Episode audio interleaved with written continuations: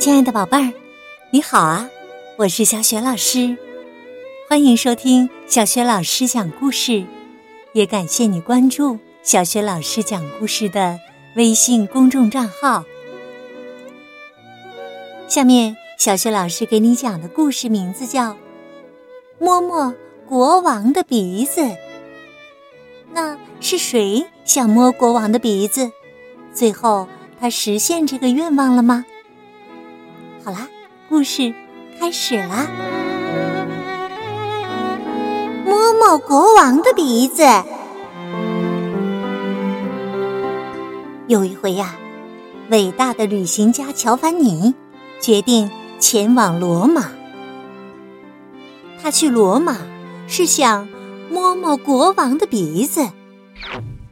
他的朋友们都劝他别去。哎呦，这多危险呐！国王要是生气了，你自己的鼻子就没了，连头也保不住了。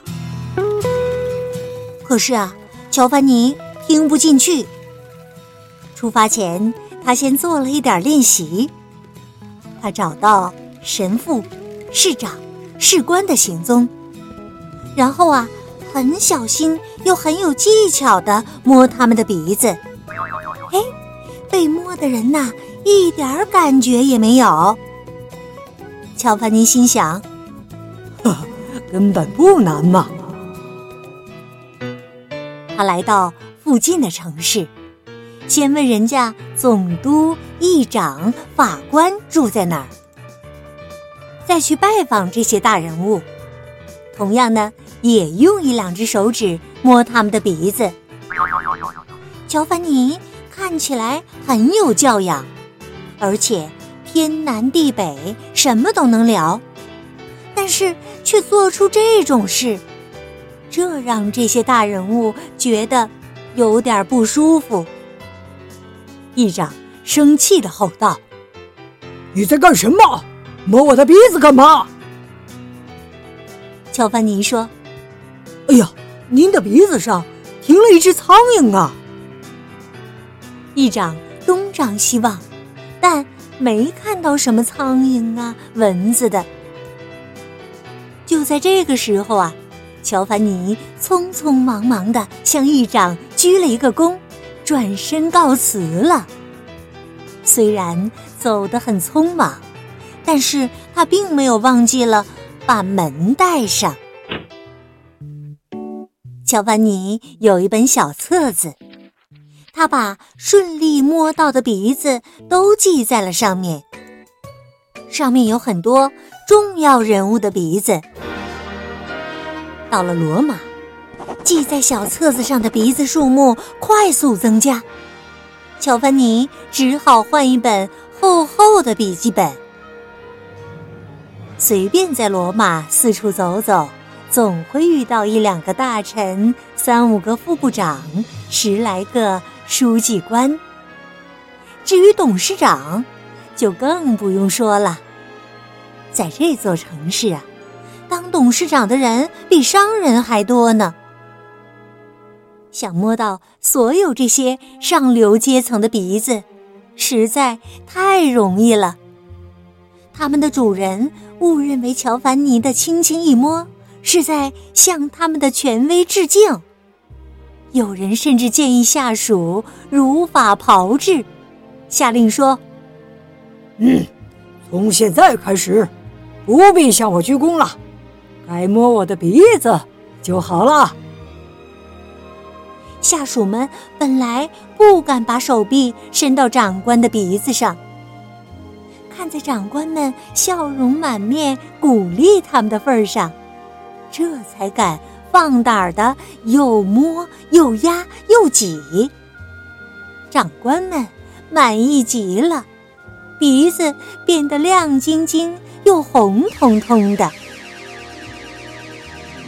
乔凡尼并没有忘记这趟旅行的主要目的，那就是摸摸国王的鼻子，只是还在等适当的时机。终于呀，机会来了。有一次，国王出巡时，乔凡尼注意到偶尔有民众从旁边的人群中走出来，跳上国王马车的踏脚板，呈给国王一个信封。不消说里面装的是请愿书。国王面带微笑的收下，转交给大臣。当国王的马车靠近乔凡尼时，他跳上马侧一侧的脚踏板。国王看到他，亲切的对着他笑。乔凡尼一边说：“恳请陛下恩准。”一边呢，伸出手用食指尖触碰国王的鼻尖。国王吃惊的摸摸自己的鼻子，正想开口说话呢，乔凡尼已经往后一跳，稳稳当当的混进人群当中了。这时啊，四周响起一阵如雷的掌声，其他民众也争先恐后的模仿乔凡尼。也跳上国王的马车，纷纷捏着国王的鼻子，着实给国王一阵摇晃。宰相凑近国王的耳朵，悄悄地说：“陛下，这是一种表达敬意的新招呢。”可是啊，国王再也笑不出来了。因为他的鼻子很痛，开始流鼻水了，但他却无法把鼻水擦干，因为啊，他那些忠心的子民暂时与他休战，正开开心心的摸他的鼻子，摸个不停呢。乔凡尼呢，他心满意足的。返回家乡去了，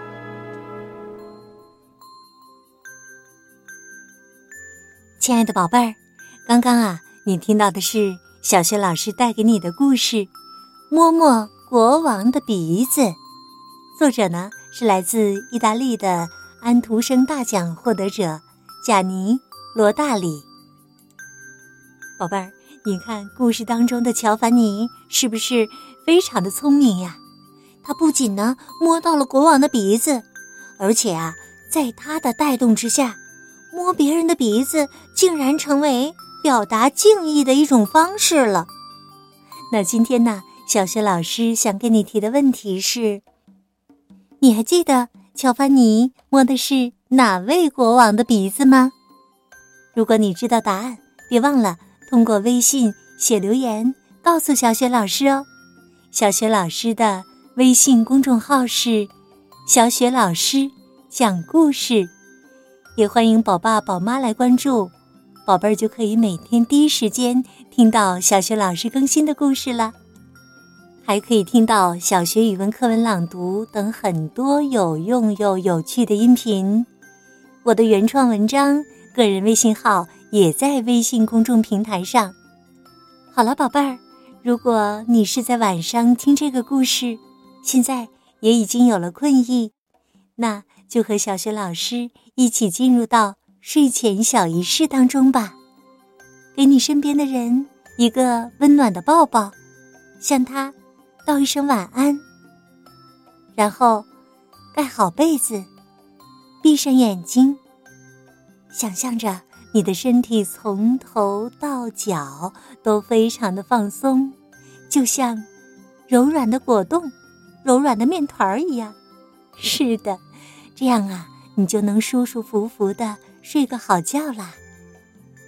好了，宝贝儿，小雪老师祝你今晚做个好梦，晚安。